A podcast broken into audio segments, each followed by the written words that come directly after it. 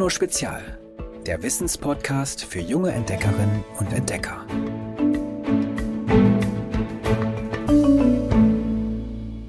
Hallo ihr Lieben! Eine Million Arten sind weltweit vom Aussterben bedroht. Eine Million! Wie überwältigend diese Zahl ist, zeigt ein Vergleich. Gerade einmal knapp zwei Millionen Arten sind überhaupt beschrieben und benannt. Und auch wenn es noch weitere Millionen unentdeckte Arten gibt, müssen wir handeln. Jetzt. Aber wie? Damit beschäftigen wir uns in den kommenden vier Folgen. Bevor wir bedrohten Arten unter die Arme greifen können, sollten wir jedoch erst einmal über die Artenvielfalt unserer Erde und über die Bedrohungen dieser Artenvielfalt Bescheid wissen.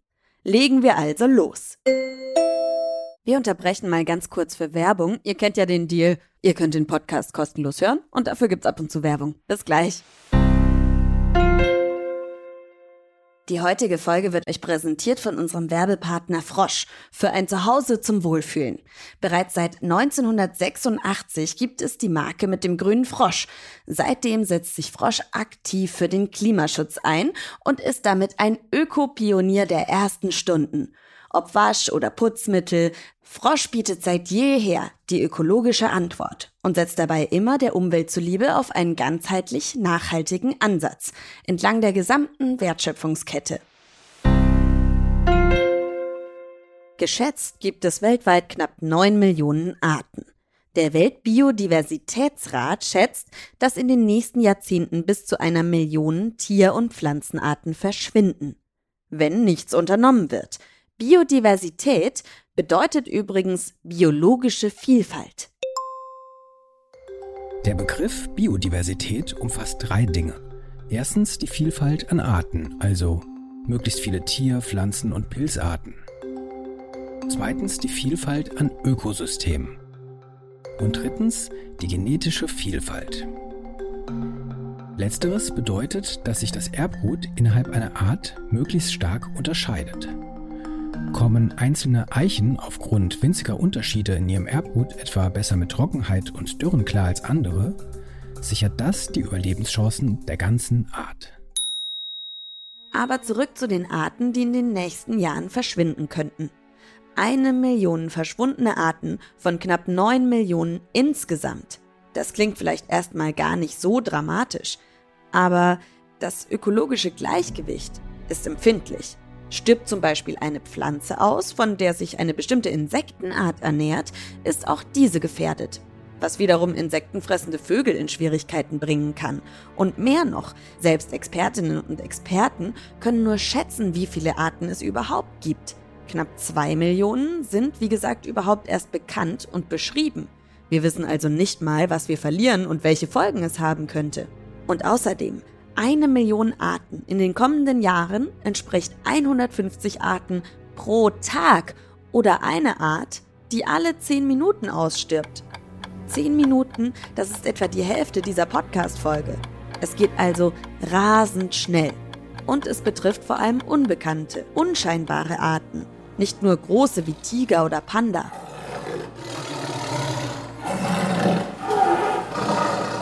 Besonders stark gefährdet sind bei den Tieren die Amphibien, bei den Pflanzen die Palmfarne. Mindestens 680 Wirbeltierarten wurden in den vergangenen 500 Jahren durch den Einfluss des Menschen bereits ausgerottet. Dazu zählt zum Beispiel die Pinta-Riesenschildkröte auf Galapagos, der australische Beutelwolf oder die Wandertaube. Fachleute halten das Artensterben sogar für noch gefährlicher als den Klimawandel. Aber woher weiß man eigentlich, ob eine Art bedroht ist. Fachleute in der ganzen Welt beobachten und zählen einzelne Tier- und Pflanzenarten regelmäßig. Zum Beispiel für die Weltnaturschutzorganisation IUCN. So können sie beurteilen, wie es den Populationen geht, ob ihre Zahl über die Jahre gestiegen oder gesunken ist und ob sie Gefahren oder der Zerstörung ihres Lebensraums ausgesetzt sind. Haben die Expertinnen und Experten alle Daten zusammen, entscheiden sie, in welche der sieben Kategorien auf der roten Liste eine Art eingeordnet wird. Die sieben Kategorien sind erstens nicht gefährdet. Das ist zum Beispiel das europäische Reh. Zweitens potenziell gefährdet. wie zum Beispiel die rote Waldameise oder das Steppenzebra. Drittens gefährdet, wie etwa der Finnwal oder das Panzernashorn. Viertens stark gefährdet, wie zum Beispiel der Tiger. Fünftens vom Aussterben bedroht, wie die östlichen Gorillas oder der Feldhamster. Sechstens in der Natur ausgestorben, wie etwa die Spix ara oder der Davidshirsch. Und siebtens ausgestorben, wie die Pinter-Riesenschildkröte, der Guam-Flughund oder die Goldkröte. Als ausgestorben gilt eine Art, wenn es keinen vernünftigen Zweifel daran gibt, dass das letzte Individuum gestorben ist, sagt die Weltnaturschutzorganisation IUCN. Um sicherzugehen, untersuchen Biologinnen und Biologen das Habitat der Art gründlich und zu einer geeigneten Tages- und Jahreszeit ab. Das heißt, nach Fledermäusen fahnden sie nachts, wenn diese aktiv sind. Und nach Eisbären im Sommer, nicht im Winter, wenn die Tiere verborgen in Höhlen Winterschlaf halten. Sollte trotzdem über mehrere Jahre kein einziger Eisbär gesichtet werden, würde die Art als ausgestorben gelten. In den vergangenen gut 550 Millionen Jahren wurde das Leben auf der Erde übrigens mehrmals komplett umgekrempelt. Fachleute sprechen von fünf großen Massenaussterben, bei denen bis zu 90 Prozent aller Arten ausgelöscht wurden und Millionen neue entstanden. Die Gründe dafür waren etwa Vulkanausbrüche oder Meteoriteneinschläge, wie zuletzt beim Verschwinden der Dinosaurier. Oft gab es auch mehrere verschiedene Ursachen. Aktuell könnte eine sechste Aussterbenswelle losrollen, spekulieren viele Forschende. Sicher sagen lässt sich das aber noch nicht. Fest steht nur, derzeit verschwinden ungewöhnlich viele Arten, und daran ist keine Naturkatastrophe, sondern der Mensch schuld. Aber wie genau verursachen wir Menschen diesen massiven Artenschwund? Der Weltbiodiversitätsrat listet fünf Hauptgründe auf. Viele hängen zusammen. Der erste Grund sind invasive Arten, auch Neobiota genannt, also Arten, die in Gebiete fernab ihrer eigentlichen Heimat verschleppt wurden. Das Problem dabei ist, manchmal tragen die Neulinge Krankheiten in sich, mit denen sie heimische Tiere anstecken, oder sie verdrängen heimische Arten und wirbeln Ökosysteme durcheinander. So sind beispielsweise einst Ratten, Hermeline und Opossums als blinde Passagiere nach Neuseeland geschippert. Seitdem gefährden sie die dort heimischen Vögel. Einige Arten dort können nämlich nicht fliegen und brüten am Boden, für die Zugezogenen sind sie deshalb leichte Beute. Jährlich fressen sie mehr als 25 Millionen von ihnen. Der zweite Hauptgrund für die vielen bedrohten Arten ist, wen wundert's, die Umweltverschmutzung. Weltweit pusten Fabriken schädliche Gase in die Luft oder leiten giftige Stoffe in Meere, Flüsse oder Seen. Mehr als 80 Prozent des globalen Abwassers werden unbehandelt in die Umwelt geleitet. Dazu kommen Unkraut und Insektenvernichtungsmittel aus der Landwirtschaft, die nicht nur die Schädlinge töten, sondern auch unzählige andere Tiere und Pflanzen. Denn Regen spült Dünger von Feldern in Flüsse und schließlich ins Meer. Aber auch die Umweltverschmutzung durch Tonnen an Plastikmüll, die wir verursachen, sind für sterbende Tiere verantwortlich. Schildkröten verheddern sich in alten Fischernetzen, Seevögel picken nach Verpackungsfetzen und verhungern mit plastikvollen Bäuchen. Mehr als ein Drittel der weltweiten Landfläche und nahezu drei Viertel der Flüsse und Seen nutzen wir Menschen, um Getreide, Obst, Gemüse und andere Pflanzen anzubauen. Oder um Fische zu züchten. Oder um Vieh zu weiden. Um möglichst viel aus den Feldern herauszuholen, wird auf ihnen oft über Jahre hinweg nur eine einzige Pflanzenart angebaut. Soja in Brasilien zum Beispiel oder hierzulande Mais. Solche sogenannten Monokulturen bieten nur wenigen Tierarten ein Zuhause. Außerdem werden die Felder immer größer und Hecken oder Blühstreifen an ihren Rändern verschwinden und mit ihnen Lebensräume. Zudem machen einige Menschen gnadenlos Jagd auf Tiger, Nashörner, Elefanten und viele weitere Arten. Oft, weil sich mit Hörnern, Stoßzähnen und anderen Körperteilen viel Geld verdienen lässt. So wurde zum Beispiel der Riesenalk bereits ausgerottet. Ein Vogel, der Pinguinen ähnelt. Die Menschen hatten es auf sein Fleisch und die Daunen abgesehen. Und auch die Meere werden immer leerer. Gigantische Kutter fangen mehr Fische, als sich auf natürliche Weise vermehren können. Weltweit gilt rund ein Drittel der Bestände als überfischt, darunter Kabeljau, Heilbutt und der Blauflossenthunfisch. Was die Artenvielfalt noch bedroht, ist natürlich die Vernichtung ihres Lebensraums. Seit 1992 hat sich die Fläche der Städte weltweit mehr als verdoppelt. Zudem werden zum Beispiel tropische Regenwälder für Viehweiden, Palmölplantagen oder Sojafelder abgeholzt. Schätzungen zufolge schrumpften die Wälder weltweit in den vergangenen rund 250 Jahren um fast 70 Prozent. Dabei zählen sie zu den artenreichsten Flecken des Planeten. Dort gibt es auch viele Arten, die nur in einem sehr kleinen Gebiet verbreitet sind. Für sie ist das Risiko auszusterben besonders groß. Aber auch was wir Menschen von der Natur übrig lassen, zerstückeln wir immer mehr. Autobahnen sind für viele Tiere zum Beispiel ein unüberwindbares Hindernis und sorgen dafür, dass beispielsweise Frösche nicht mehr zu ihren Laichplätzen hüpfen können. Ich habe euch fünf Gründe versprochen. Hier kommt der fünfte Grund für den Artenschwund und von dem habt ihr schon oft gehört.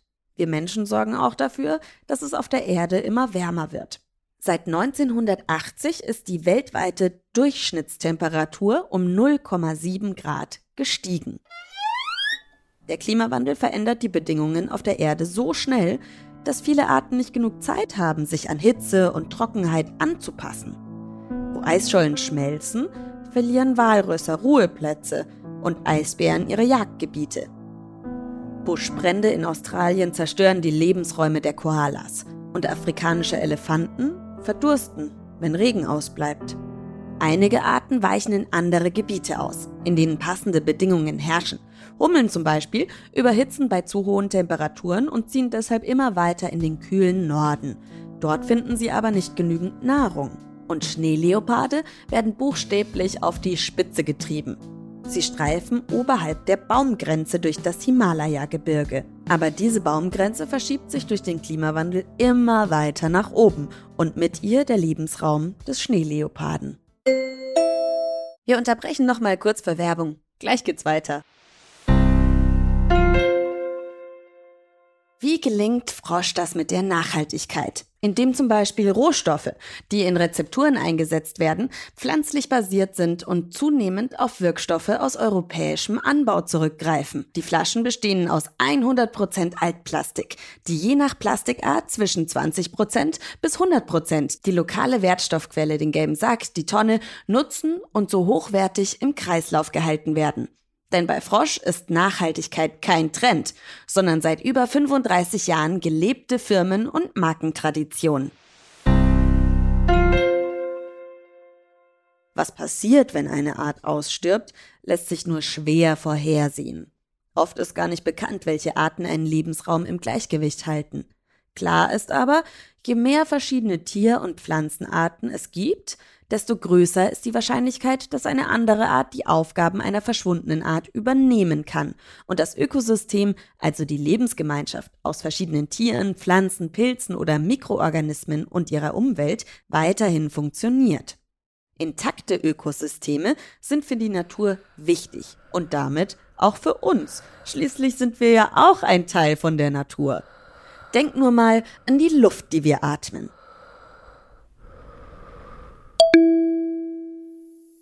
Sauerstoff zählt zu den grundlegenden Elementen auf der Erde. Tiere und damit auch wir Menschen brauchen ihn zum Atmen. Den allergrößten Teil davon stellen Pflanzen im Wasser und an Land her. Eine 150-jährige Buche zum Beispiel produziert täglich rund 11.000 Liter Sauerstoff, genug, um 26 Menschen zu versorgen. Zudem filtern Bäume schädliche Stoffe wie Feinstaub aus der Luft. Oder denkt an das Wasser, das wir trinken. Intakte Ökosysteme speichern und filtern Wasser. Hierzulande stammen etwa 70 Prozent des aus Grundwasser gewonnenen Trinkwassers aus dem Wald. Fällt Regen dort auf den Boden und versickert, wird er auf seinem Weg durch die verschiedenen Schichten gereinigt. In Flüssen und Seen bauen winzige Lebewesen, sogenannte Mikroorganismen, Schadstoffe ab und verhindern, dass sich krankmachende Bakterien ausbreiten. Alles, was auf unseren Teller landet, stellt außerdem die Natur bereit. Fisch und Fleisch, Getreide für Brot, Gemüse und Obst. Um wachsen zu können, brauchen Pflanzen gesunde Böden und eine Art unterirdische Armee an Pilzen und Bakterien, die sie mit Nährstoffen versorgen.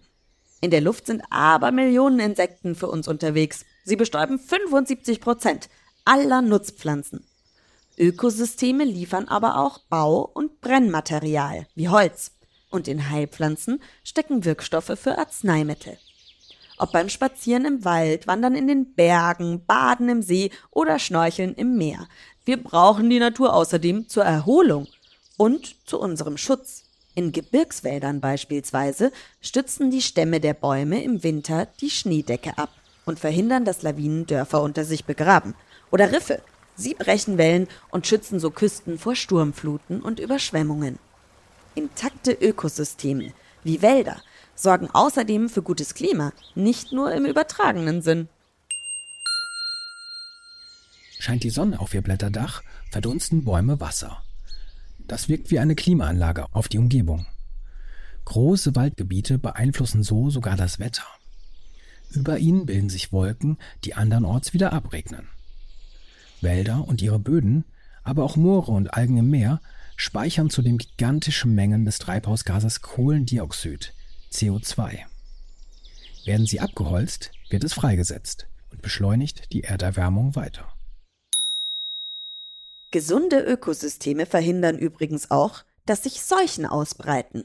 Dringen Menschen mit ihren Dörfern und Städten jedoch immer weiter in die Wildnis vor, kann es passieren, dass Tierkrankheiten oder deren Erreger auf sie überspringen. Oft geschieht das durch einen sogenannten Zwischenwirt. Eingeschleppte Ratten können sich so zum Beispiel mit Fledermausviren anstecken und diese in die Siedlungen tragen. Zu uns Menschen. Was solche Seuchen weltweit auslösen können, wissen wir nach den vergangenen 14 Monaten sehr genau. Beeindruckend, was wir alles über bedrohte Arten und die Wirkung unserer Ökosysteme wissen. Aber was wird eigentlich für ihren Schutz getan? Wichtig ist, um den Artenschutz voranzutreiben, müssen alle Staaten weltweit mit anpacken. Schließlich sind viele Tiere und Pflanzen nicht nur in einem Land zu Hause. In den vergangenen Jahrzehnten haben Staaten darum verschiedene Vereinbarungen getroffen, um Arten zu schützen. Das Wichtigste ist das Übereinkommen über die biologische Vielfalt. Das ist eine Art Vertrag, in dem steht, dass die biologische Vielfalt geschützt und mit der Natur rücksichtsvoll umgegangen werden muss. 196 Staaten der Erde, also fast alle, haben das unterschrieben. Im Jahr 2010 hatten sie sich 20 Ziele gesetzt, die sie bis 2020 erreichen wollten. Aber bei keinem ist es wirklich gelungen. Knapp verfehlt haben die Staaten zum Beispiel das Ziel, insgesamt 17 Prozent der Landfläche und 10 Prozent der Meere unter Schutz zu stellen. Von anderen sind sie sogar weit entfernt, zum Beispiel davon, nur noch halb so viel Wald abzuholzen. Deshalb treffen sich die Politikerinnen und Politiker diesen Herbst erneut bei der Weltnaturschutzkonferenz im chinesischen Kunming. Dort wollen sie sich neue Maßnahmen überlegen, mit denen sich Arten und Ökosysteme erfolgreich erhalten lassen. Ein Problem an der ganzen Sache ist aber, die Staaten werden nicht bestraft, wenn sie die vereinbarten Ziele nicht erreichen. Manche Umweltschützerinnen und Schützer fordern deshalb, gebt der Natur Rechte. Dann könnte ein Wald oder Berg, beziehungsweise Menschen in deren Auftrag, Staaten oder Firmen verklagen, wenn sie ihm schaden. Die Beschuldigten müssten dann zum Beispiel eine Geldstrafe zahlen. Wie genau die Ziele des Übereinkommens erreicht werden, überlegt sich jeder Staat selbst. Dafür legt er zunächst fest, welche Arten und Lebensräume überhaupt besonderen Schutz brauchen. In Deutschland gehören dazu vor allem Tiere und Pflanzen, die nur oder zu einem großen Teil hierzulande vorkommen. Der Rotmilan zum Beispiel. Oder der Feuersalamander. Auch Ökosysteme, in denen sehr viele unterschiedliche Arten leben, gelten als besonders wertvoll. Schließlich soll mit dem Geld, das zur Verfügung steht, so viel Schutz wie möglich erreicht werden. Sobald diese Punkte geklärt sind, können konkretere Maßnahmen ergriffen werden. Die deutsche Bundesregierung fordert zum Beispiel nachhaltige Landwirtschaft. Nachhaltig bedeutet, die Natur wird zwar genutzt, um etwa Getreide und Gemüse anzubauen, aber nur so viel, dass sie dabei keinen Schaden nimmt. Außerdem kann die Politik natürlich Gesetze erlassen, die zum Beispiel Insektenvernichtungsmittel verbieten oder den Klimawandel bremsen. Und oft unterstützt sie Projekte, die einzelne Arten erhalten sollen. Dazu gehören zum Beispiel Nachzuchtprogramme in Zoos. Und zu guter Letzt kann der Staat Schutzgebiete schaffen, in der Tiere und Natur weitgehend ungestört leben. Eines ist klar, das war eine Menge Wissen in dieser extra langen Folge. Und wer viel weiß, hat noch mehr Fragen.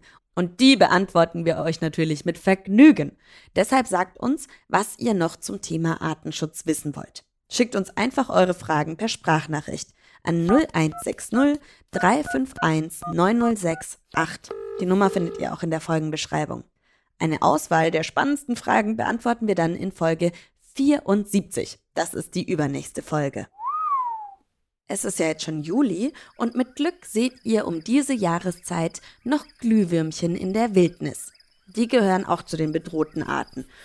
Wenn ihr jetzt gerade keinen feuchten Glühwürmchen-Lebensraum in der Nähe habt, um die Leuchtkäfer zu beobachten, den mögen sie nämlich besonders, haben wir einen tollen Basteltipp für euch. Zaubert euch mit Hilfe von selbstleuchtender Modelliermasse ein paar Glühwürmchen im Glas. Wie das geht, findet ihr auf www.geolino.de. Fehlt nur noch unser Witz der Woche. Hallo Ivy, ich bin die Bertha und ich erzähle euch jetzt meinen Lieblingswitz. Was taucht bis zum Meeresgrund und ist rosa? Eine Meerjungsau. Tschüss. Schickt mir auch euren Lieblingswitz, damit ich schön was zu lachen habe. 0160 351 9068. Die Nummer steht natürlich, wie schon gesagt, immer in der Folgenbeschreibung. Danke nochmal an unseren Werbepartner Frosch. Jeder kann einen kleinen Beitrag leisten. Hashtag mein kleiner Beitrag. Hashtag Frosch vor Klimaschutz. Mehr Infos unter frosch.de, Facebook und Instagram. Folgt unserem Podcast in unserer App Audio Now. Da müsst ihr einfach beim Podcast auf das Herzchen klicken, dann bekommt ihr immer Bescheid, wenn eine neue Folge kommt. Und natürlich geht das auch bei anderen Apps. Und ich freue mich total, wenn ihr uns bei iTunes eine Bewertung da lasst. Die lese ich mir auch immer alle durch und ich freue mich ganz, ganz lieb über alle Grüße. Deswegen hier immer Gruß zurück, ne? Und bis nächste Woche. Tschüss! Noch mehr Geolino für zu Hause? Schaut einfach unter geolino.de slash spezial.